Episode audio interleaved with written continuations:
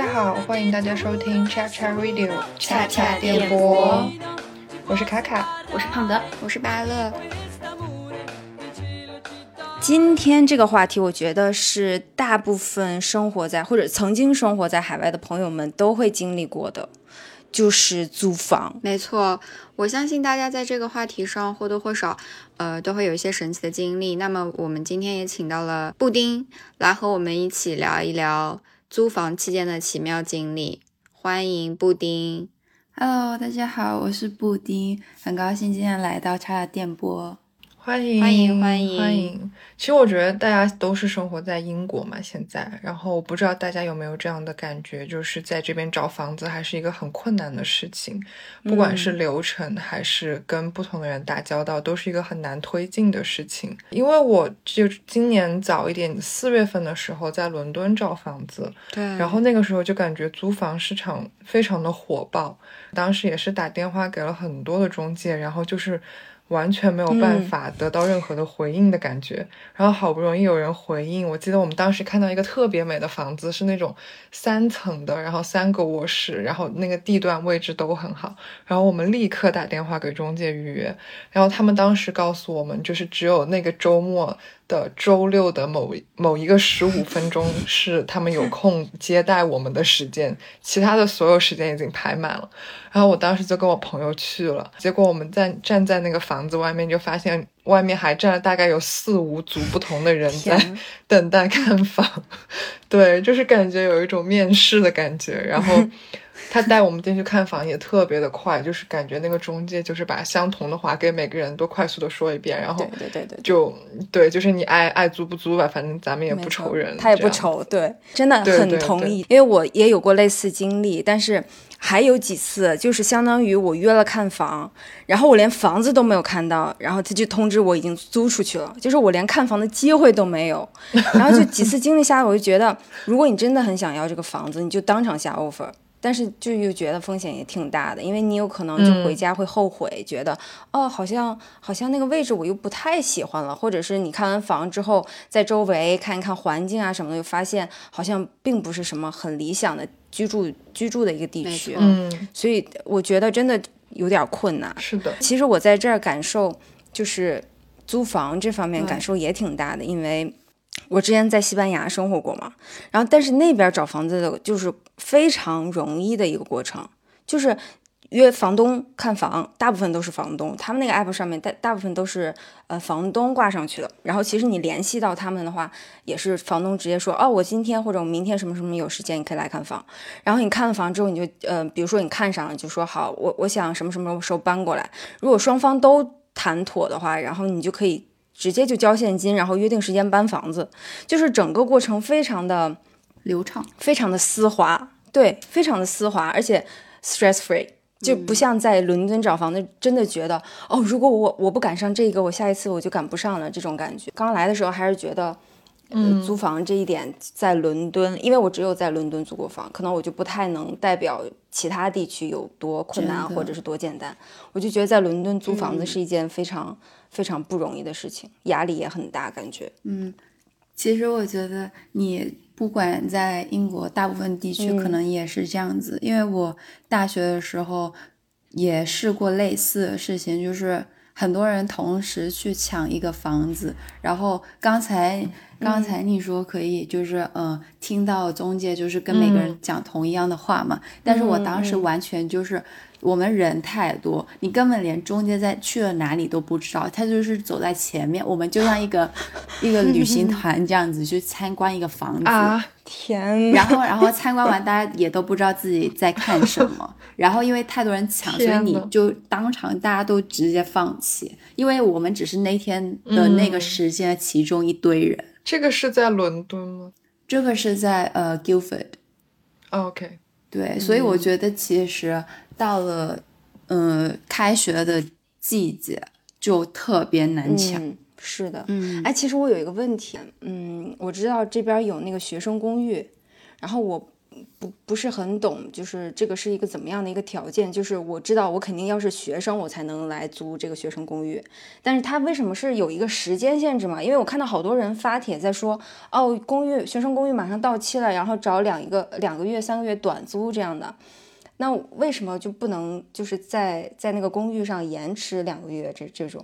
然后就是找到下一个阶段，比如说我要回国，或者是我要干嘛的，或搬家这样。因为学生公寓都是一年一年这样有租期的，然后就是学生公寓永远都不愁租的。就是比如说到了呃，就是今年的七月份的时候，那今年九月。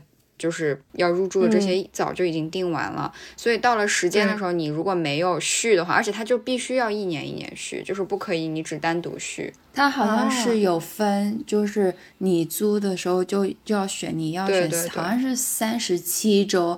对对对，还反正最多就是五十二你不能只需一个月，这样或者两个月这样子。它是完全跟你学期的那个时间是吻合的。但是因为学生公寓，它的好处就是对于一个初来乍到的人来说，那个就是最方便的选择。它可能价格高一点，但是你一个是一般来讲安全有保障，它有门禁，然后有帮你收快递的，有前台。然后，嗯，房子也相对比较新，然后你水电气这些所有的 bills 就是交费，你都不用操心，就全部给你涵盖在房租里面了。哦，就比较省事儿。嗯，那确实是，如果就是来上学，他们不想做这种找房子这种过程，确实是那个好像是一个比较好选择。但唯一不方便的一个点就是到期了就得搬走，那我要到期了学校的事儿还没弄完怎么办呢？那我又找房，那不是？那不是更麻烦吗？所以你现在看很多人在小红书上找短租。对对对，我真的看到，我就是看到这个，我才突然有这个疑问的。我在想啊，那如果你就计划多两个月的话，那续一下不可以吗？哦，原来他还有这样的规定，对我真的不知道之前。主要是就是比如说你读 master 的话，master 的那个时间不是比 undergrad 要长吗？所以那个时间肯定就对不上的了。就是你想要在嗯在你自己租的房房子里面，就是就是你的公寓里面好好写完你的论文，但是那可能在你交论文之前，可能是有点不太可能的。嗯，对。所以说到如果是找房子，其实传统一点就是中介，然后或者是各种英国这边的网站，然后现在有一些新型的找房方式，就比如说。在国人之间比较流行，就是大家在小红书上发帖啊之类的，对。大家有没有类似的经验，就是用小红书之类的？我没有，不太行。但是其实它的模式有一点像那个欧洲的沙发客，大家听说过没有？就是嗯，交交换房子，或者是我来你沙发上过一宿这样。对，我记得我之前那个房子，因为我年初要回国嘛，然后我那个房子大概会空两个月出来，嗯，然后我当时就在小红书上转租出去了，嗯，然后其实也是就是。你每天会收到很多很多人的信息，就是说啊，我对这个房子感兴趣。但其实你也得就是筛选一下，就比如说这个人，你看一下他是哪个学校的呀，是不是有正经工作呀？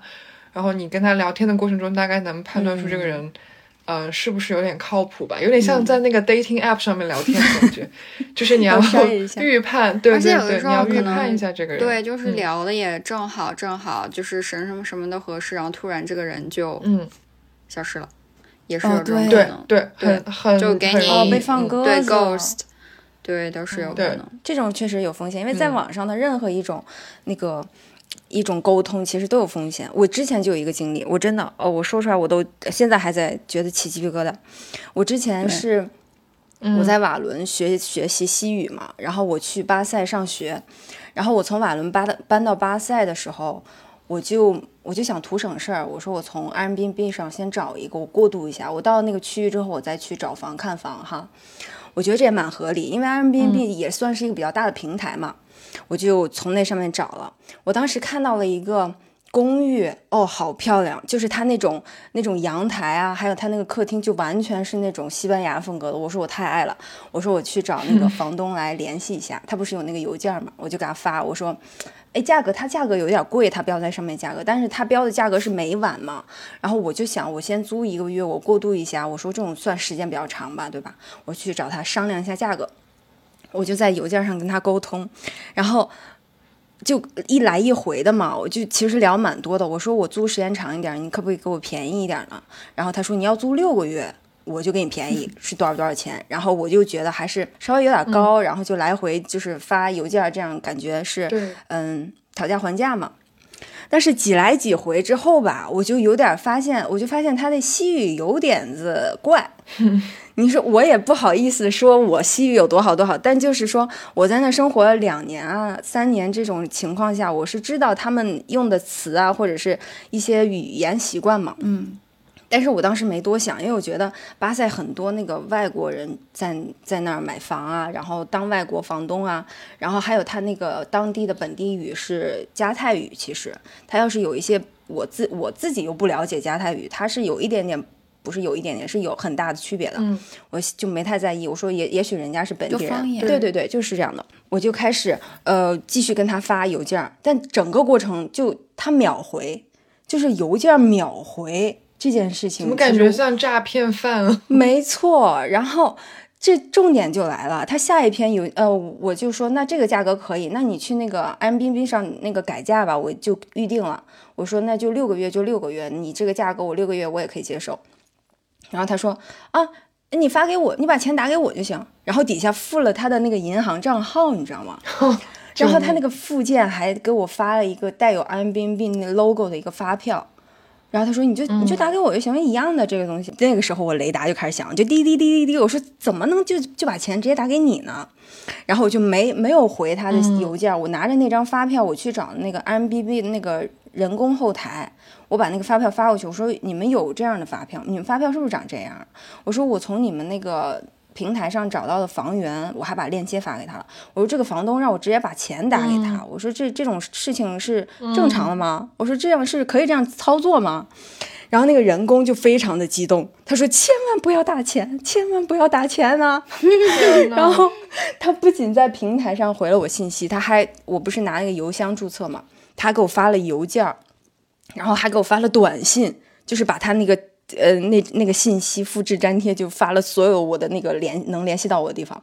他说你可千万不要打钱啊！我那个时候在跟人工聊的时候，那个房东，嗯，不，现在叫他房东太客气，那个骗子。那个假房东，对，那个骗子就一直在给我发邮件，什么话都不说，就只发了他的银行，嗯，银行账号。怎么了？怎么了？你怎么不打钱呀、就那种他急了，对他急了，他看我犹豫了，他急了。然后我收到人家那个平台的警告之后，我就直接把他拉黑了。嗯我现在就是后来我就把这事儿把他拉黑之后，我就坐在那儿，我就开始后怕，真的发抖，因为六个月加上呃押金好像是八八千多那，还蛮多，那也很多钱了。五六万了，对呀、然后我说我这钱要是打给他的话，我说我得损失多少钱啊？而且我打了就没了，我追都追不回来，然后就开始后怕。而且那还是在 Airbnb 上面，是的，他们也不会帮你。因为我有看过，在小红书上面好像有看过，就是有人就是订了 Airbnb，然后结果去到发现那个房子根本就不是租房的那个人，这个也好像是在 YouTube 上面，就是对，就是啊他挂在、他把那个房子嗯挂在那个 Airbnb 上面，然后是很好的房子，然后到了那个人他们入住那天、就找不到那些呃详细的地址啊什么，他就没有发给他们，但是钱是收了的。然后去到那边，去到那个房子的时候 Oh 他摁那个门铃，然后他们就是里面是有人住着的，就是真正的那个房子的主人。然后他们就问他说：“你们呃是谁？”然后他说：“哦，我们就是在 B n B 上面呃房租了你们这个房子啊。”然后他说：“啊，我们从来没有把我们的房子挂上去过。”然后就马上就联系 Airbnb，就是天呐，所以说连 B n B 都会发生这种事情。没错，它还算是个多大一个全球比较全球来讲都比较大的平台应，该算最大的了，还不是说你说我要是从网上随便找一个，要是有被骗的情况，我觉得是可以预料到的。但是你说我在平台上找了，你还不能给我保对障，这种这真的是非常可怕。是的，现在真的骗子太多，没，错，而且你就是，呃，他算一个中介平台吧，因为他自己本身没有房源，他都是把大家收拢过来啊，然后再发给需要客源的呃房源的人，他算一个，他算一个中介。其实我觉得中介就是一个很很神奇的一个存在，在英国也不不光是在欧洲，在英国也是，就是非常的，就是你能不能嗯，找到你想要的房子，或者是能不能得到这个这个房源，就全看他们。我觉得有一种怎么讲，有一种感觉你在跟中介博弈的感觉。是因为我来英国之后，我就是学生公寓，我也住过，但是大概就是在我毕业之后的这两年，我都是在通过中介找房子嘛。然后我发现，我基本上这两次找到的房子，全部都是，呃，我中介给我发的那种还没有发布到市场上的房子，也就是啊说，对，嗯。你在网上是根本找不到这种房子的，只有你跟这个中介联系了，然后他知道你的需求了，然后他会告诉你，哦，呃，卡卡，我们今天有一套就是马上这周末要上的房子，然后嗯我们觉得你可能会喜欢，你要不要先来看这样子？然后我们就过去看，然后这种情况下大概率就是会被，就是会我们会定到，就是因为这种房子一般就比较好，然后价格也相对合适。然后反观那种在比如说像英国比较大找房网站，像 Rightmove 或者 Zoopla 上面，很多房源它其实是已经挂了好几个月，然后没有人对，就是去问这样子。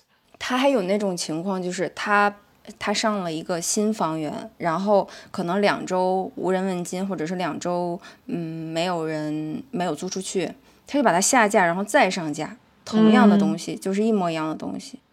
不，我我想起来你刚刚说这个，就是我之前遇到过在 Rightmove 上面，就是有那种特别美、地段绝佳、价格良心的房子，然后他只是拿来当诱饵的，就是他放在那里，然后就让你给这个中介打电话，但这套房子早就没有了，他就跟你说啊，这套房子我们 unfortunately 我们已经租出去了，但是我们还有什么什么别的房子，你去看你要不要其他。考虑一下？哦，这种太坑了，钓鱼。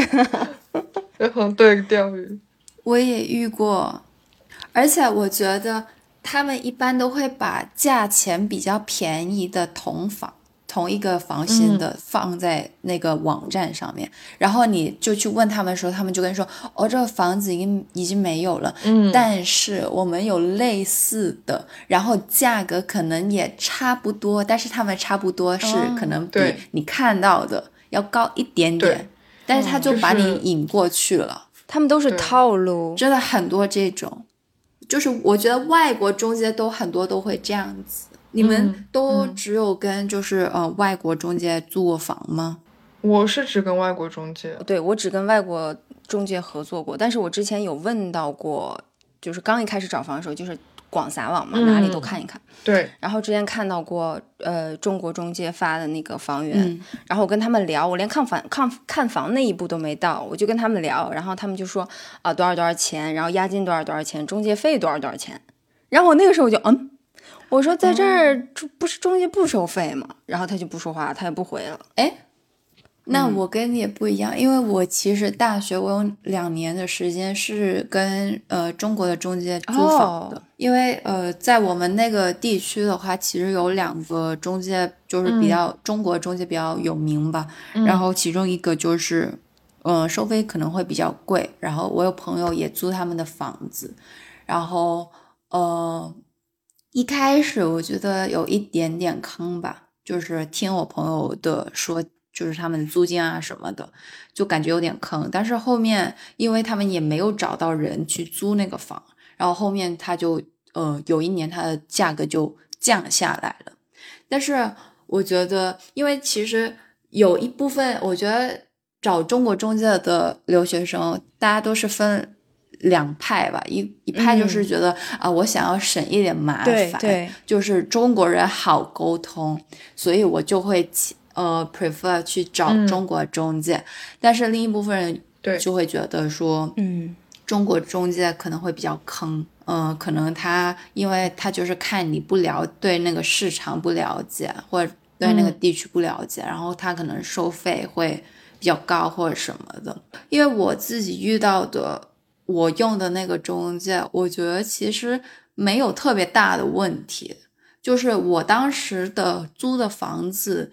呃，那个价格也不是特别贵，就是我们几个人合租下来还蛮划算的。相对，我觉得就是因为他自己，就是你可以跟他更快的去沟通，所以如果你房子出现了什么问题的话，他可以相对英国的中介会比较快一点，可以帮你去解决问题。就是比如说我那个房间的灯坏了。哦然后我就跟他说，哎，我的灯坏，你能不能找个人来给我修？那如果你去跟英国中介讲，他可能就会跟你说，哦，那呃，我帮你去联系什么什么公司，然后他们再安排看什么时候能找人过来，然后你大概就要等很久。但是像我之前的话，如果我找中国中介，他又说，哦，没事儿，那哦，我今天晚上可能有空的话，我就过来先看一下，看能不能修，就是他自己能不能修。如果他能修好，那就完事儿了。我觉得就会。省事很多，有时候真的就是，嗯，因为他们也不会像一个英国中介一样要去走所谓的流程，所以就会省了很多。因为我真的试过有一年，呃，我是找英国的中介去租房，然后我们家洗衣机坏了，然后我们就报上去，然后他就说好，没问题，我们就去找那个洗衣机的公司，我们跟他联系，让他们来安排。然后他们来到，就是过了，已经过了几周，几周他们才过来。嗯，他们来到之后呢，他们说：“嗯，好，我们发现原来你的洗衣机是什么什么样的问题，我们今天没有这个工具去修。”他说：“没事儿，我们帮你们约，呃，什么时候我们再来。”结果，呃，从我们坏那个洗衣机坏了。到修好用了两个月的时间，重点是里面是有衣服的，就是我室友的衣服在里面，出来的时候已经馊了，对，在里面放了两个月，所以我觉得，嗯，就是中国的中介跟外国的中介就是各有各的好，各有各的不好吧，嗯。其实我觉得有些，嗯，大家还没有已经到到外国来，还在国内的时候，他们更喜欢去找中国中介。一是语言问题，就沟通比较方便嘛；二一个是他们，我觉得中国中介有一点就是非非常值得赞扬的，就是他们回消息真的回得很快。就是他们也不分什么上下班时间，就你什么时候给他们 drop 一个信息，他们就是马上就回。哦啊，我这儿有一个什么什么什么房子，就效率非常高。咱们不说最后这房子到底是好是坏，你要没要哈？但是他们那种工作的那个效率真的还是非常高。但我觉得也也分一些楼盘吧，就比如说有一些很抢手的楼盘，就算是中国中介，他也并不，他也并不会就是很鸟你。就是因为我之前有看到，就是一个我真的很喜欢，就是我们这边，就是曼城塔区那边的房子，就是我约了五六个中介吧，然后就是跟他们讲，就是我大概什么时候想要房子，我大概提前两三个月吧，就基本上都没有什么下文了。嗯，就是他们给我拉了各种群啊什么的，但是就是到最后一个也没给我找着。我觉得我个人感觉中国中介，反正在伦敦。我早期接触过的几个吧，我感觉他们手里面的房源好像要有限一点。我刚想说这个，真的。因为基本上中国中介他们手里房源大部分百分之九十都是中国的房东，对对，对他们托管给他们中国人，对。但是你比如说，比如说你想你想找的那个范围，或者你选择更多一些，你想要多一些的那种可以选的话，还是找当地的中介，因为人家那种当地房东还是宁愿找他们当地，比如说已经多少多少年了，或者是牌子打比较响啊，或者是连锁啊这种。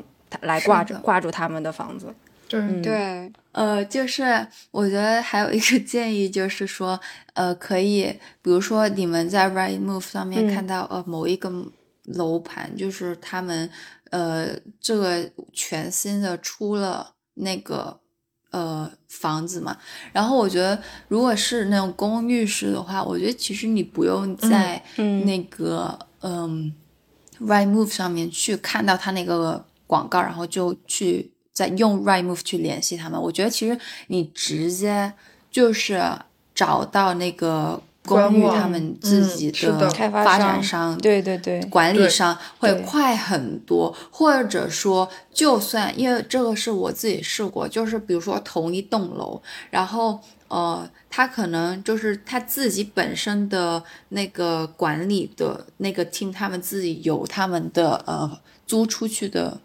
房房子，然后他们也有一些房，可能是有的房东他们自己买了房，然后他们要租出去，但是他们没有用原来就是的那个发展商他们的那个租出去的渠道，然后他们自己在外面找一些别的 agent。那其实我觉得是直接还是直接找发展商他们租是最好的，因为你如果有什么房子有什么问题。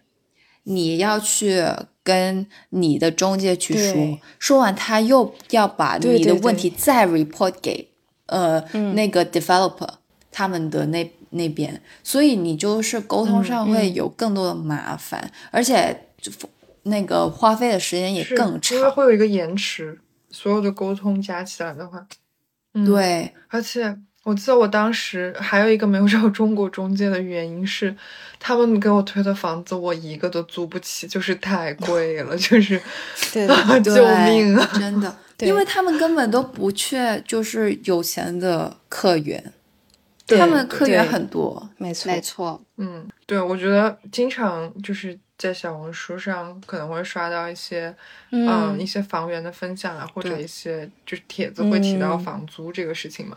因为房租反正在伦敦就都不低，但是，嗯，人与人之间的差距还是很大的。我之前看到最夸张的是，是的，有应该是某个比较有钱的留学生吧，他当他当时大概一周的房租是我朋友一个月的房租，嗯，就是他们都住在伦敦。他一周付的钱就是我朋友付一个月的钱，嗯，他是当然他一周付的钱就是他住在一个很豪华的楼里面，然后是 One B，，然后就是什么有游泳池、电梯、健身房这些就都有。然后我朋友就是一个外国人，他住在伦敦，就是呃二区还是三区吧，然后是。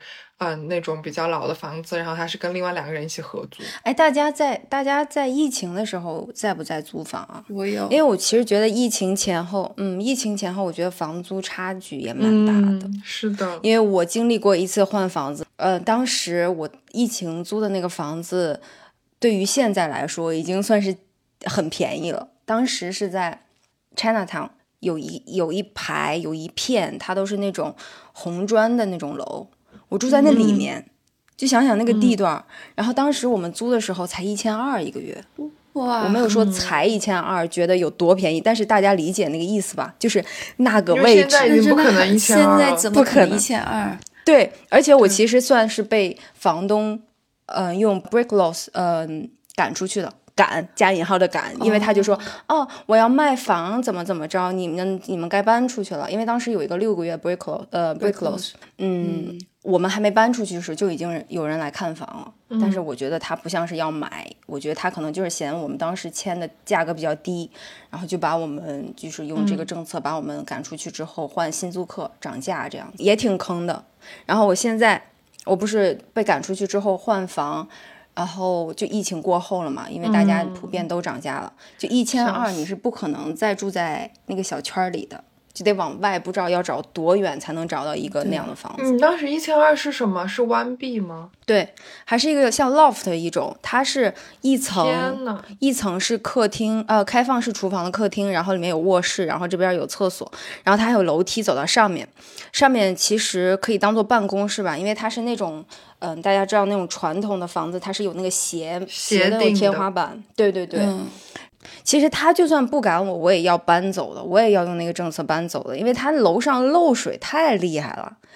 就大家知道的这个英国下雨的这个概率，我那楼上 根本没法用，就跟水帘洞一样，就地上全是锅，就是为了接漏的雨，全是锅。对，真的就这么夸张。对，因为我也我们也是差不多跟房东用了同样的时间来说啊，我们要搬走，然后他刚好又说啊，你们搬走吧。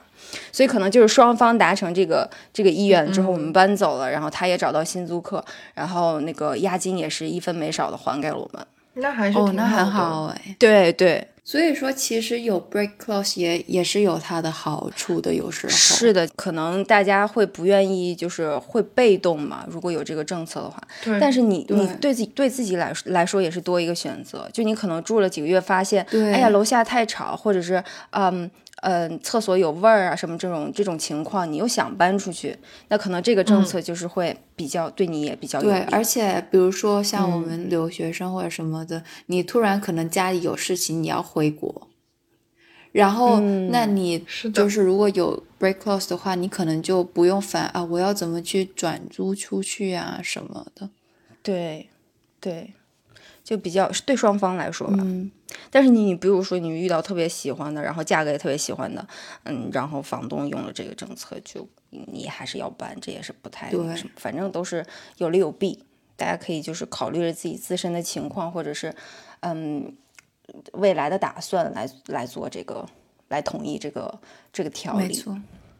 那除嗯了房租，其实另外一个大家比较容易遇到很神奇的事情的，就是如果是合租的话，有没有遇到一些什么嗯。神奇的室友啊，或者房东啊？那我跟我跟大家分享一个，就是我遇过比较奇葩的一个事情吧，就是，嗯、那个时候就是我大一的时候，因为我 offer 下来的比较晚，所以我当时的那个学生公寓啊，那些都已经没有了。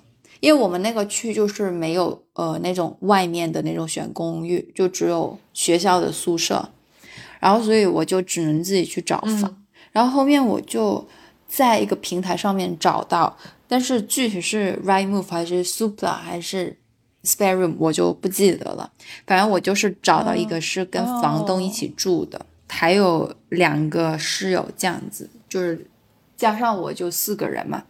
然后我当时的那个房子也是没有合约的，就是没有正式的合约，就是我们大家的条款呢、什么都是在 email 上面说、说好，然后大家都同意，然后或者说有什么要加，就是比如说呃，我想要他给我呃买一个衣柜什么的都有加在里面，但是就是没有一个正式正式的签约的这个行为。其实从我搬进去第一天的时候，就已经是困难重重。就是我当时下飞机，我就跟嗯房东提前说好说，哦，我可能早上八点半左右会到房子那边。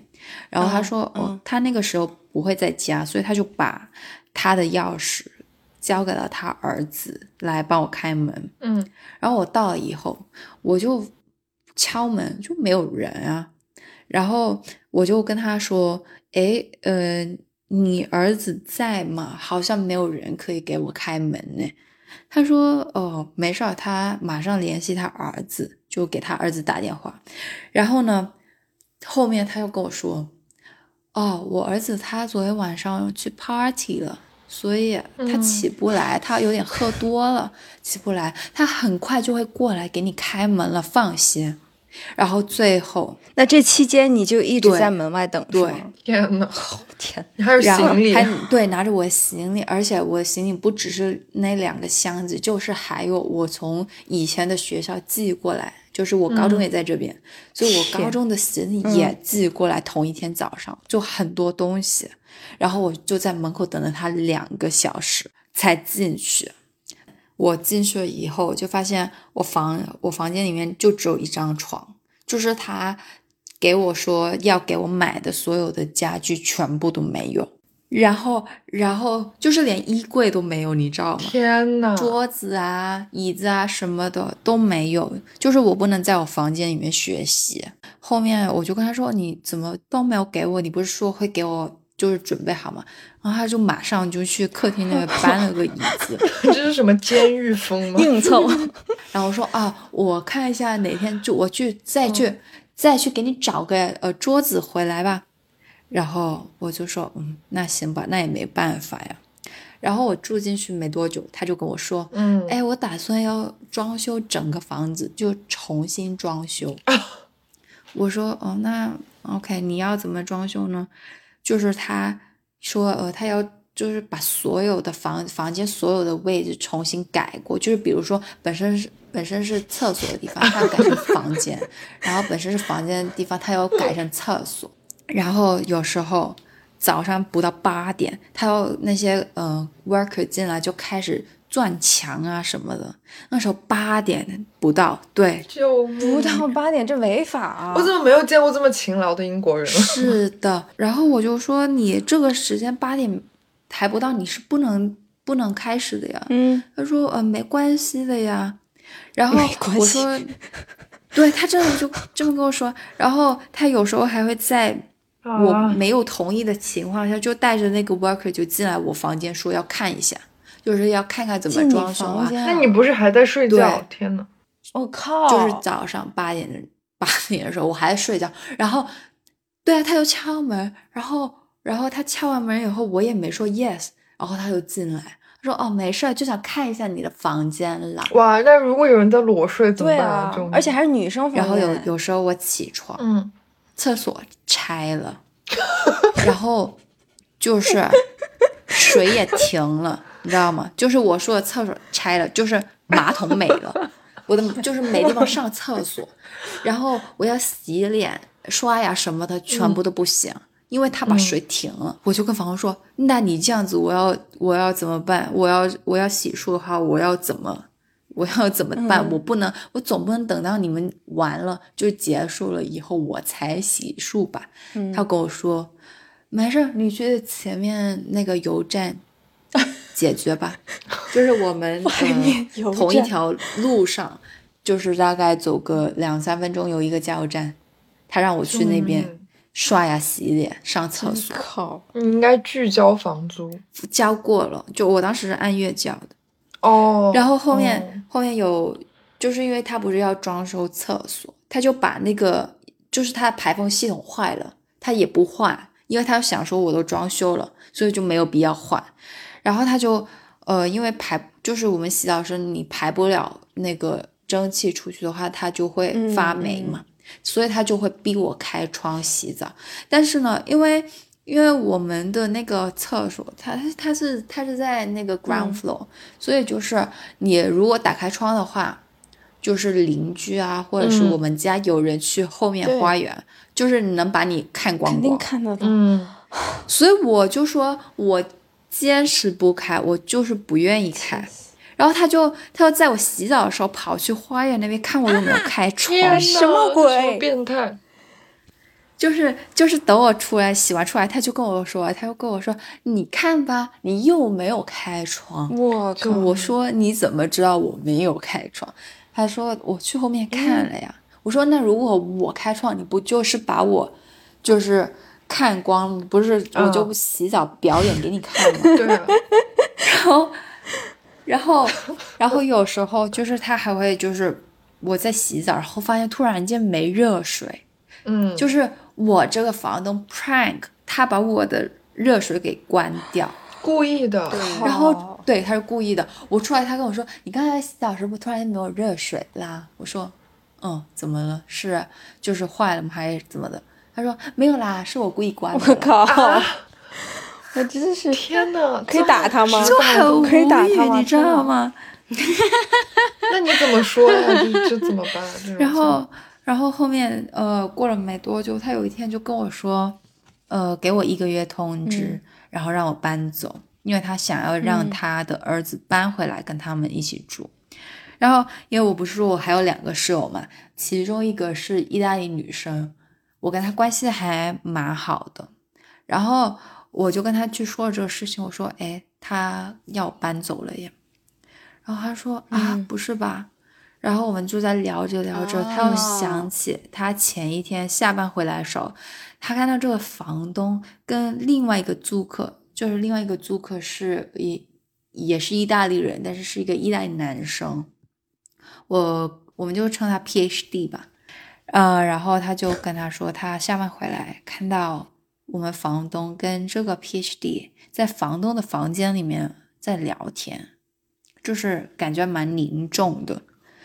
然后，然后我就想起来，我的房东有跟我讲说，他其实本来是想让 PhD 搬的，就不是让我搬，他是想让他去搬，因为他感觉他东西比较少啊，而且他还是男生，可能就会比较好。但是他又觉得说我住进来的时间是最短，所以他就改变主意让我搬。但是我说完这个事情以后，那个意大利女生嗯她又觉得这个事情好像有点不对劲，就觉得好像不是这么简单的，因为我们的房东是蛮贪的一个人，然后我付的房租是最多，所以他觉得不可能房东会让我搬，嗯而不是让可能他收的房租比较少的人去搬，对吧？然后，然后后面他就觉得说，他昨天、嗯就是他前一天晚上不是看到他们两个在聊天嘛，他就说可能是做了什么交易，或者说就是那个 PhD 说了什么，他才可以留下来。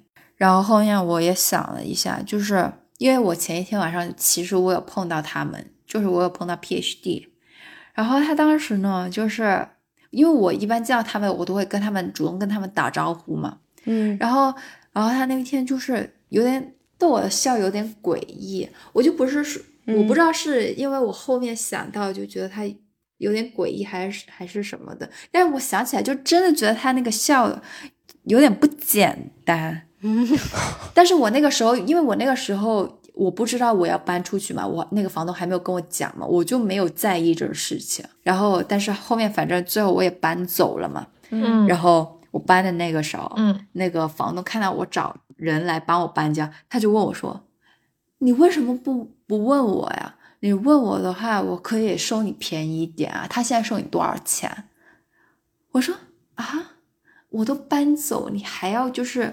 还要薅一把，对，然后，然后，但是其实他就是很想要知道我到底我到底要搬去哪里，然后我的新家是长什么样的。”啊，那哦跟他有什么关系啊？就是对啊他很想八卦一下，然后，然后后面我在学校也有碰到 PhD 过，就是我搬走以后有碰到过他，因为以前我在学校碰到他，我们会打招呼嘛，但是后面我搬走以后碰到他，就完全不想要跟我打招呼，感觉就是不是很友好的那种。好奇怪啊，对啊，好奇怪啊，但又不是你的问题。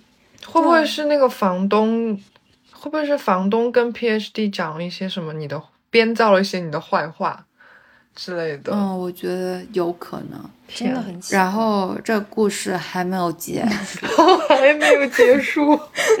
对，呃就是几个月之后，因为我跟意大利女生，我们一直是有联系，就算我们搬走以后，就是我们还是有保持联系的。嗯，然后过了几个月，她突然给我发了一个信息说：“哎，房东死了。啊，啊，什么？真的吗？这是真的假的？”真的，就是他真的就是过世了，为什么？怎么死的？就是呃病吧，好像是癌症还是什么发作之类的。因为他好像本身就是做过，本身就是我住进去的时候做过很多手术，但是他当时跟我们说他是完全康复的，所以我不知道是怎么就突然就又重新发作，然后就马上就，而且是就是很快的就立刻就没。对，然后。哦就他跟我说他也要搬出去，然后我当下真的我我也不知道我要怎么去反应，你知道吗？就是我也不嗯能说我有多伤心，因为就就是 我当时确实是没有什么感情 对我当时就是经历了在那个房子经历不太好的事情，所以我也没有到很伤心，就很惊讶吧。对，就是这样。嗯，嗯，挺突然的，真的是好奇怪，但是真的这嗯有点好笑，有点有点悲伤，又有点好笑。对，这个反转是嗯大家都没想到的。就有点有点 有点综艺天选之子的感觉。我我觉得，我觉得跟房东一起住是一个还挺挑战的事情，就是完全看每个人的这种意愿，每个人就呃，有的人就会觉得。跟房东住，如果有什么问题的话，他们可以马上解决。我当时就是这么想，其实并不是，我觉得会有一种寄人篱下的感觉。对之前在在西班牙第一个房子，我就是和房东一起住，他有时候会给我发短信说，啊，你那个锅没有摆回去，然后说什么啊，你那个东西，啊，那个什么，呃，厕所的什么东西也没有放回去，什么就会，他会一直在看着你在。的一举一动的感觉，你知道吧？就好像有一个那个 house rules，就是如果你没有遵守的话，他就马上给你轰炸信息的这么一个情况。是的毕竟是他自己的房子，因为那毕竟是他的房子啊，嗯所以他就很在意。但是如果他看不见的话，他就不能说你，就是房你不是跟房东一起住，他就说不了你。但是你对住只只要你是跟房东一起住，他肯定会说你。就没是再好的房东也会。人之常情。对对对，因为这是人的本能。对，但我觉得他们也需要接受这种情况，就是你已经把房子都租出去了，你就要允许这种情况发生，因为租客本来就是各式各样的，不可能人家来住你的房子，又不是没有交钱，又不是住监狱，就是一定要呃一言一行都要根据你的规矩来。那人家可能有的生活习惯就是就是不喜欢把把锅放在这边，就是喜欢把锅放在那边，就也有这种可能。所以这种情况，就就这种情况，对于房东来说也是眼不见为净。但其实我还挺能理解，我感觉如果有朝一日我我浅浅白日梦一下，我是房东的话，我如果看到租客就是乱放东西，我也会很 对抓狂。嗯对对我也我觉得就是你们控制不住的，对对对对，你就是你在心里想的再好，你就说啊，我当房东我一定要怎么样怎么样，但其实真的就是，尤其是就是怎么说呢？我觉得其实房东和租客他不是一个完全对等的关系，就是嗯。就是你先就是可能不是说差距很大吧，但是。就是它不是一个完全对等的关系，你们在同一个空间下，就是长久以来就是会有矛盾的，除非就是他不怎么在家，或者你嗯不怎么在家，那那那那不然的话就肯定对对。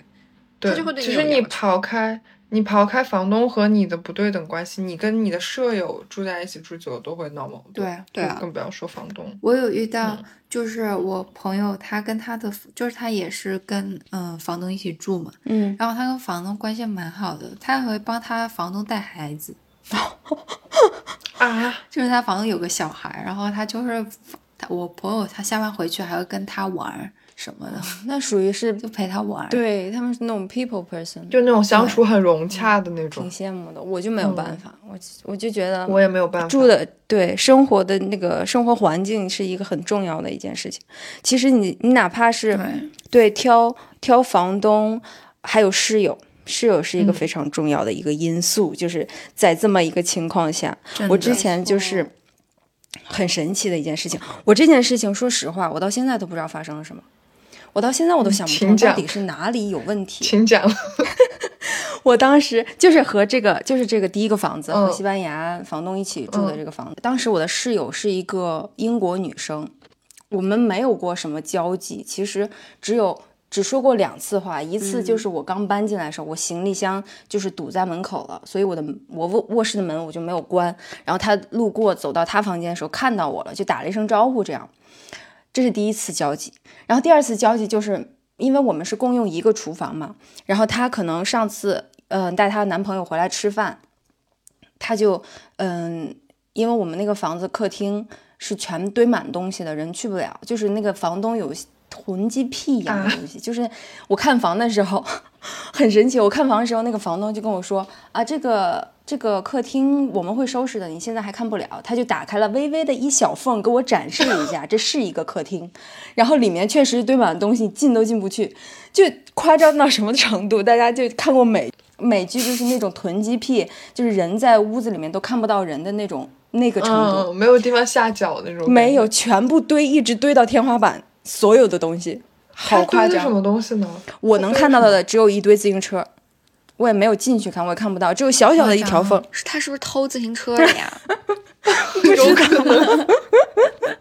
全是那种我不知道他是收藏吗还是什么，就是那种长了锈，就是已经都锈掉了那就不可能是收藏啊，他收藏就会好好的对待他的这些自行车，这肯定是偷的。或者说他把他那些不同的零马路件拆就上的那拆下来然后拿去卖。对对，拿去卖。对，也对啊，对啊，哦、偷自行车都是这样子废呀。哇，你这个真有点害怕哦天哪原来这个事情东死了还恐怖。这个事情六年之后居然还有反转，发现房东是偷自行你没有车为生。想过吗？你没有想过吗？就是他那个 为开始后怕的自行车？他想，他觉得人家是囤积癖我只觉得他是囤积是那都是人家的财产来的。哦天呐！而且他当时我看房的时候，他说很快就会收拾好，然后你也你也可以跟我们一起共用这个客厅，一直到我搬出去，对，到我搬出去都没有，到我搬出去的时候都没有空出来，所以我都不知道那客厅最后找因为什么样没有找到买 家可。能没法出手。我我就在客厅碰到那个女生，呃，不是客厅，厨房碰到那个女生和她男朋友吃饭嘛。然后我当时是从刚从超市回来，所以有一堆东西，我就说那个放冰箱，然后跟他们打声招呼，我放了我就走了，我也没有多留。那是第二次接触。然后后来圣诞节的时候，他就回回家了，回老家了，应该是回英国吧，我听房东说的。然后那两周他就不在，不在之后，房东两房东是一对夫妻。他他们就邀请我跟他们一起吃那个圣诞晚餐，然后我就想，嗯，那我也不能就是说空手去吧，咱不中国人，这这基本礼仪还知道的，我就出去给他们还买了礼物，我给那个英国女生也买了礼物，但是我就想，她圣诞节回来就回来了，我说我回来再给她，然后等到圣诞节过去，这女生回来之后，她就开始，她没有拆包，她反而开始打包。我说什么情况啊？然后我就听房东跟他在那聊天，然后就说啊，你以后怎么怎么着，反正就嘱咐的那种话。后来那个房东才跟我说，他要搬走了。其实我们就相当于两次照面。我在知道的时候，他就已经要搬走了。然后他就搬走的当天，拿行李全部拿走的当天，跟我说了一声拜拜，就这么简单的这么一个过程。我觉得全程我都没有惹到他，你知道吗？我也没有跟他有过多的交集。然后等到他搬走了，就剩我跟一对夫妻了。我就我们三个人住在那个房子里。然后有一天，那个男房东就在那儿准备午午饭，我就从那个我我是要准备。我是好像准备拿个什么哦，我是从我也是从超市回来。我说我把东西放到那个冰箱里，然后我买了很多冷冻披披萨嘛，我就说啊，我这个我就剩了一个披萨和一个冰淇淋，我说塞不到我那一层了。大家都知道合租就是他们会规定你用这一层，他用这一层。是的。然后我就我就问，因为当时男房东就在厨房嘛，他在准备午饭，然后我就说嗯。我可不可以暂时把这个冷冻披萨跟那个嗯冰箱呃冰淇淋放在他这一层，反正他也搬走了嘛。但是我这东我东西我肯定这两天就吃完了，我肯定腾出来，我绝对不会占你们地方。然后他说啊，当然可以啦。你说别这么客气，当然可以，没关系的。他都搬走了。然后我说啊，我们根本就不喜欢他，我们喜欢你。那我当时我就。啊，真的是什么情况？真的是原话，你知道吗？我当时愣在原地，我说不知道该怎么说好，因为我对那个女生也没有说有什么坏印象，对，就完全没有印象，没有任何的一些意见。然后我就啊，真的啊，谢谢谢谢啊，我其实我也我也呃，我对她还好，我就也没有跟她说过什么话，什么什么的。然后她说啊，她跟她跟我说，就说那个英国女生跟他房东呃，跟房东夫妻说说说我西语不好，英语也不好。那所以呢？嗯，然后呢？就就算就算是这样，又怎么样呢？我我没有想到他会在背后这样说我。不是你们不是总共就说了个拜拜吗？对，不是总共就说了个拜拜。这就是我的问题，而且我从来没有跟他说过西语。我当时就愣在原地，我都傻了。我说啊，我说你可以说我西语不好，你怎么可以说我英语不好呢？而且那个女生在在西班牙，她是教英语的，她她应该理解就是。对于外语者来学这些语言的这么一个过程，或者应该会理解，对吧？他就是有点歧视吧？对我觉我觉得可能真的有这个方面，因为他他怎么可以在背地里这么说我呢？我我都我这压根都不认识你。而且像巴勒说的，你就算不会说，跟他有什么关系啊？对啊，而且他为什么要跟房东说我呢？你们有什么契机要讨论到我身上呢？然后他，然后房东就一直说嘛，说说那个女生卫生也不好，然后洗完澡满满哪都是水，然后厨房也每次都是乱七八糟。然后我就突然想起来，对，真的非常。我就突然想起来，那天我嗯是要准备去上课，我就走进那个厨房准备一个很简单一个三明治。然后从我踏进厨房那一刻，他他的那个水龙头就是开着的，然后他是全程在里面准备午饭的这么一个一个阶段。然后我就简单做一个三明治，我做的正一半呢，他就走了，他东西全部就是午饭什么都准做完了，然后提着饭盒走了。然后等下一个十秒钟，我听见外面的大门关上了，就是他已经离开这个房子了，但是水龙头还是开的。有就是从从我进去，真的真的，我跟你说老神奇了。从我进去一直到他结束，他离开这个房子，水龙头都是在那开着的。我当时我就在那儿有一点不知所措。我说我要不要给它关上？我说这个一是挺浪费水的，二一个是挺浪费水的。就你一直开着，真的就很浪费。对啊，然后你一直开着，你又不管你人已经走了。我说我要是给你关上，你不能说我多管闲事儿吧？对吧？我就看着他这么一直留了五分钟，然后我就给他关上了。然后后来我立刻关上，我根本不管它。我就很怕就是越界嘛，就是大家那种边界感啊！你我做着饭呢，你给我水龙头关上。我当时脑子里还在想那个，我说要不别多多管闲事。我说我做了三明治就走，但是他人已经离开了，我觉得这水龙头再开就有点不合适了嘛。然后当天下午，我收到房东给我发的信息，他说啊，你今天做饭的时候是不是没有用案板啊？我那个案上有几个刀印儿，他还给我发了照片。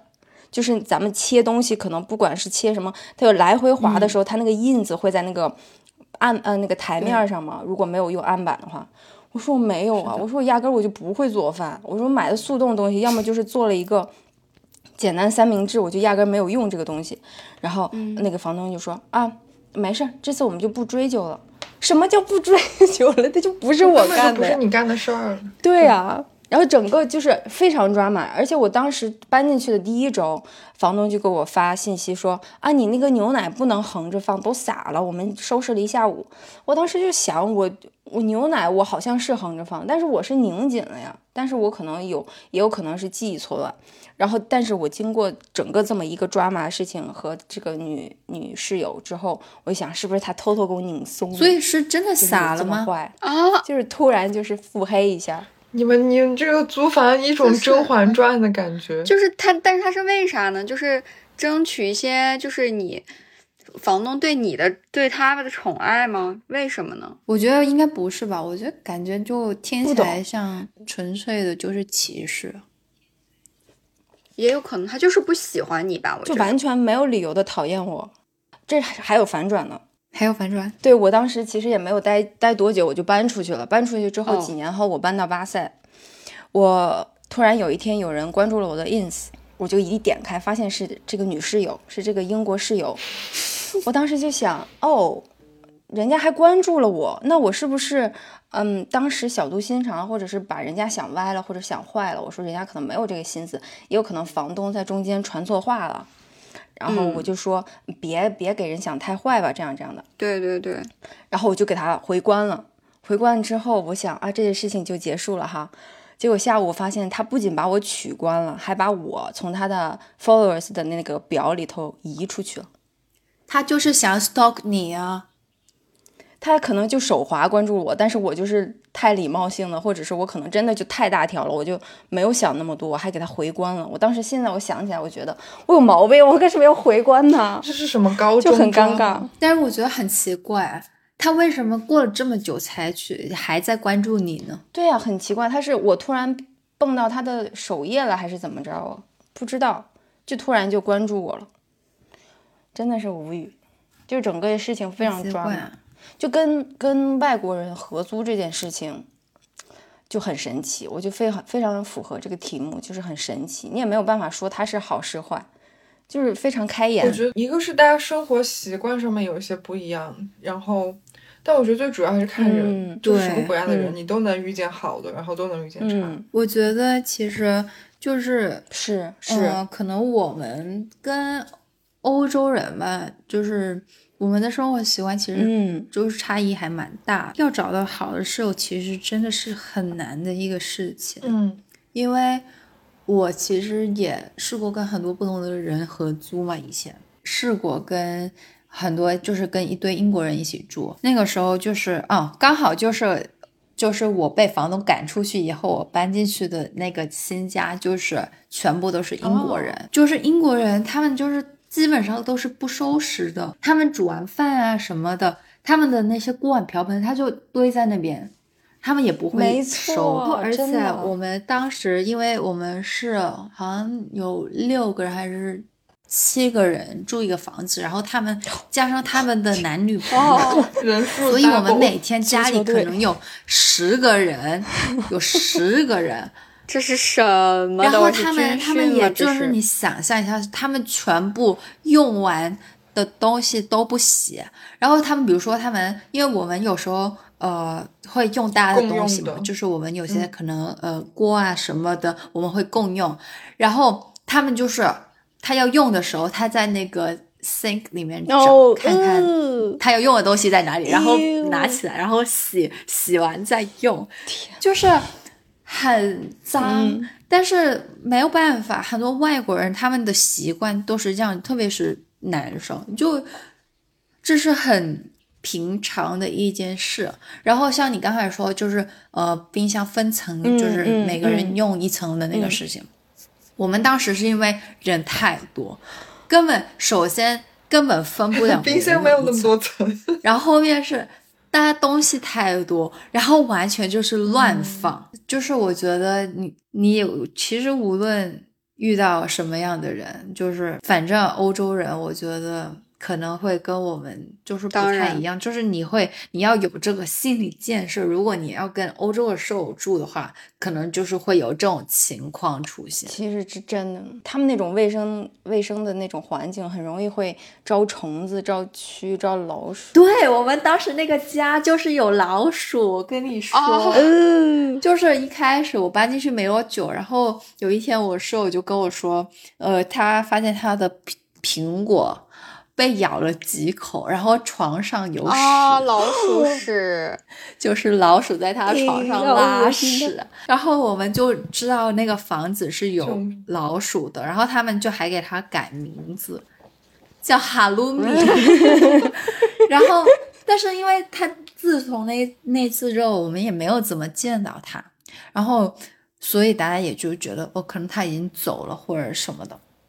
结果有一次就是 Easter holiday，大家都回家了嘛，然后我就是比他们早一点回去，然后我回到家的时候，我又看我抽屉里面的那个饼干就被就是烂了，就是我整个抽屉里面都是饼碎，然后它的那个包装也都烂了。嗯，我想说不会吧。还有露米在你这里饱餐一顿，然后到我要睡觉的时候，因为我床上面有一些娃娃嘛，然后我发现那个娃娃上面的那个标签 也被咬了。是的，露米购物。然后，然后后面就是我想说不会，他不会还在我房间吧？然后因为当时又只有我一个，我就很害怕。然后我就开始想说怎么办呢？怎么办呢？然后我就上 YouTube 找那些猫叫声，然后我又在旁边放了 放了一晚上，然后我自己也没睡，就是一一整个晚上就是。然后结果 第二天我朋友早上就来，就是我们就来检查一下，就是有没有藏在哪里啊，在我的房间就没有找到它。但是我朋友还是帮我买了老鼠药，就是以防万一。嗯，然后就想说，哎，也找不到他了，那他可能已经走了。结果晚上我在床上看嗯电视的时候，我突然看见那个衣柜之间有一条缝，有一双眼睛在看着我，然后他也就是他也很害怕，天呐，太吓人了。对，他就很害怕，是不是我呀？真的是吓鼠了。真的下属他了，我也下属了，然后，然后他就是想要走嘛，但是他当时就是 stuck 在那个缝里，走不了，然后他又想要出来，他一想出来，他一动我就尖叫，我一尖叫他又后退，但是因为他刚好卡的那个位置就是一个 L 型的，就是他他是想要从。就是如果他要离开我的房间的话，对他来说最好的方式，因为他不不想不会想要直接跑出来我面前嘛，因为他也会觉得我可能会对他做什么，所以如果他想要就是安全的离开的话，那他就要往后退，然后 L 型的这样子一个路线走，然后呢，但是。你还怪好的嘞，是的，然后，然后他就是，但是他一开始他没有想到这个路线，他就是一直想往前跑，但是他往前跑，我就会尖叫，然后，因为他的脑子可能就这么大，他怎么可能想到那么多？然后还有战术，我就他就他就好像发现了，哎，我可以，他可以从后面走。然后，所以我就只要我一尖叫，他要往后退；我一尖叫，他要往后退。你这倒车雷达？对对对对对。然后他推到后面以后，然后他就就是我确保他到了后面那条通道以后，我就把门去把门打开，让他走。然后。对，而且你知道他嗯很聪明的是，就是你打开门，你会，我就会想说，那他会就是绕着门走嘛，嗯对吧？嗯，就是像我们人的话，我们就是从你打开门，然后就从那个空间中，它不是，它从那个缝出来以后，它就停在那个门的旁边，然后它的耳朵，我看见它耳朵动，动了两下，嗯，然后是的他就从门底下的那个。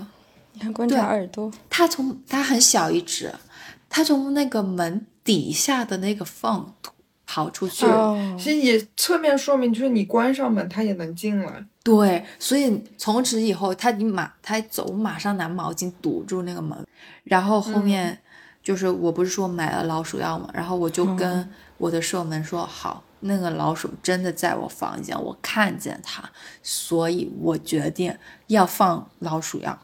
然后，但是因为我其中两名室友他们是读兽医的，他们就跟我说：“你不能杀它，你不要杀它。”就是他们已经把它当成我们家里一份子了，好吗？那你们也好歹拿个笼子养着它，他们也没有，还真是。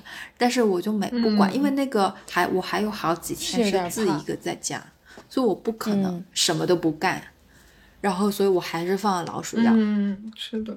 然后从此以后，我就再也没有见过哈鲁米，也没有听他们说有遇到过它。我说溜了溜了，这家再也不来了。接下来我们可能就是分享一些呃搬家方面的这种 tips 吧。然后就我可能有一些经验，就是嗯。就是关于这个搬家最重要的一项工具就是纸箱，嗯，就是我想就是跟大家讲说，就是预算充足的话，你当然可以就是直接网购一些质量比较好的一些纸箱。就其实我觉得他们的嗯设计也比较合理，就可能上面还会给你勾选，就是你这个你这个一箱子东西是 kitchen 啊，然后 bedroom 啊，或者 lounge 啊，就这些东西啊，你可以勾选啊，就就这种纸箱其实挺好的，就是、嗯但是就是稍微有点小贵。然后像就是感觉就是不想要就是花这么多心思在这些纸箱上的朋友，就可以比如说像周围的中超呀，然后。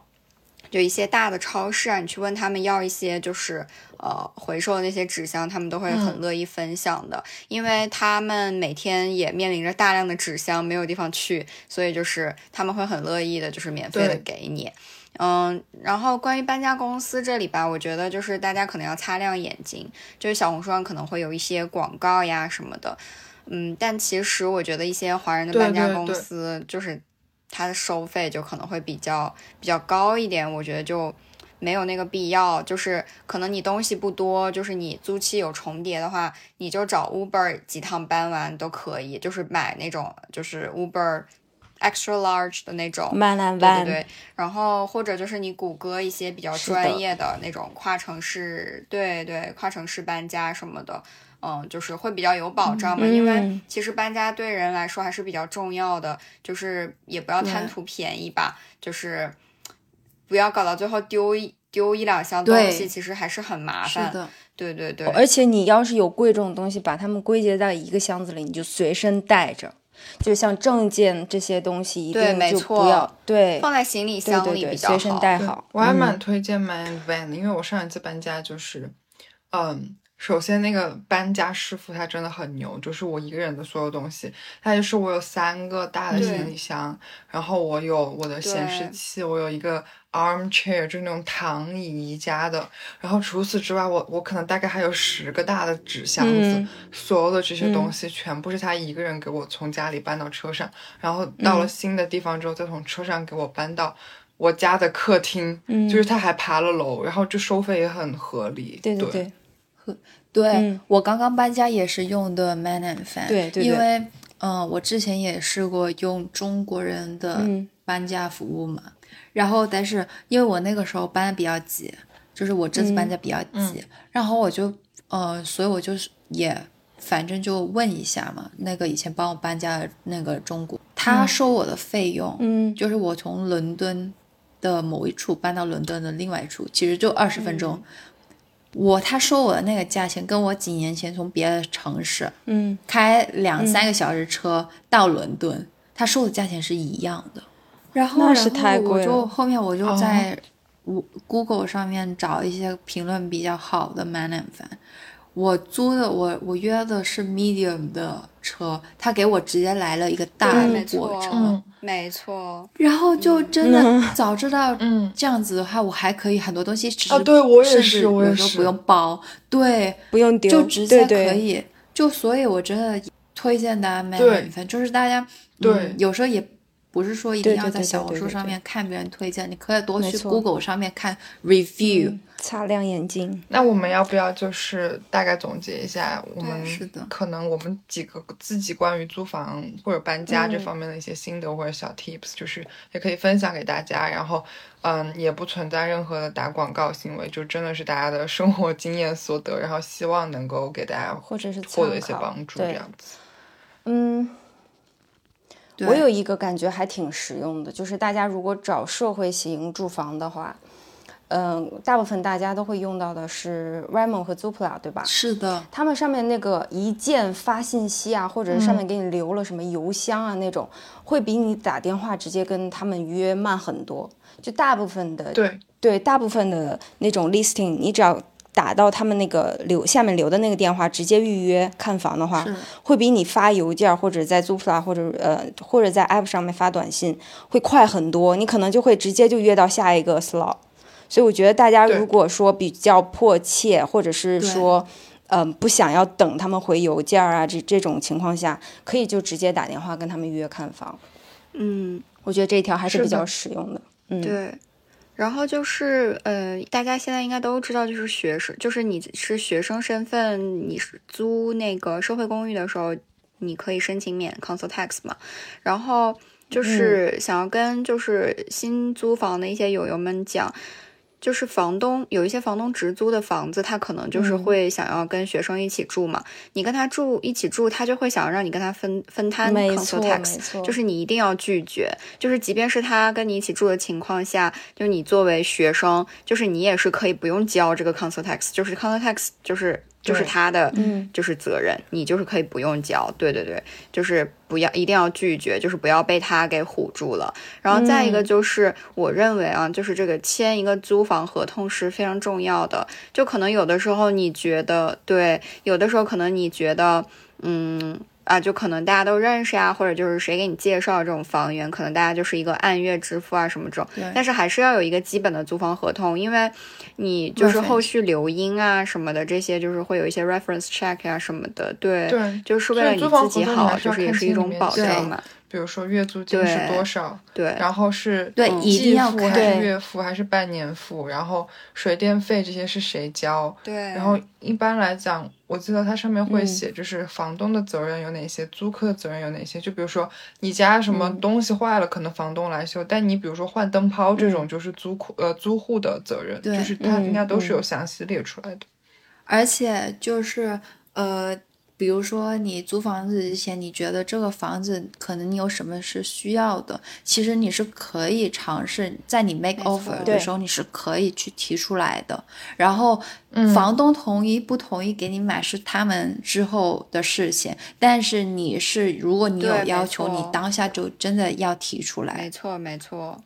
对，对，还有就是押金一定要放在第三方对对对就是对你们双方都是一个保障，就是不要私人打给对房东或者千万是不要嗯，现在来说是的的话，他嗯，每次你交完嗯押金之后，无论是你跟房东或者是跟中介，他们放到第三方会给给你单独发一份文件，就是来证明这个钱放在那儿了。一定要注意一下这个，好吧？就看他们是不是真的放到那里。对，嗯对最后还有很重要一点行就是，任何人和你联系，要他直要你直接打钱给他，一定要三思，一定要擦亮眼睛，好吧？对就不要被骗钱。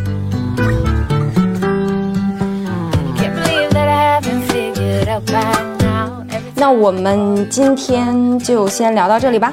如果这期节目和你产生了共鸣，或者你收获了一些快乐呢，欢迎大家留言分享。没错。然后大家也可以在小红书上搜索“恰恰电波 ”（Chat Chat Radio） 来和我们互动讨论。OK，那今天的节目就到这里啦，我们下期再见。恰恰电波，always online，拜拜拜。whatever, and it brings me back to you. My stupid had to let you go so many times before. Then wound up at your door, my stupid heart.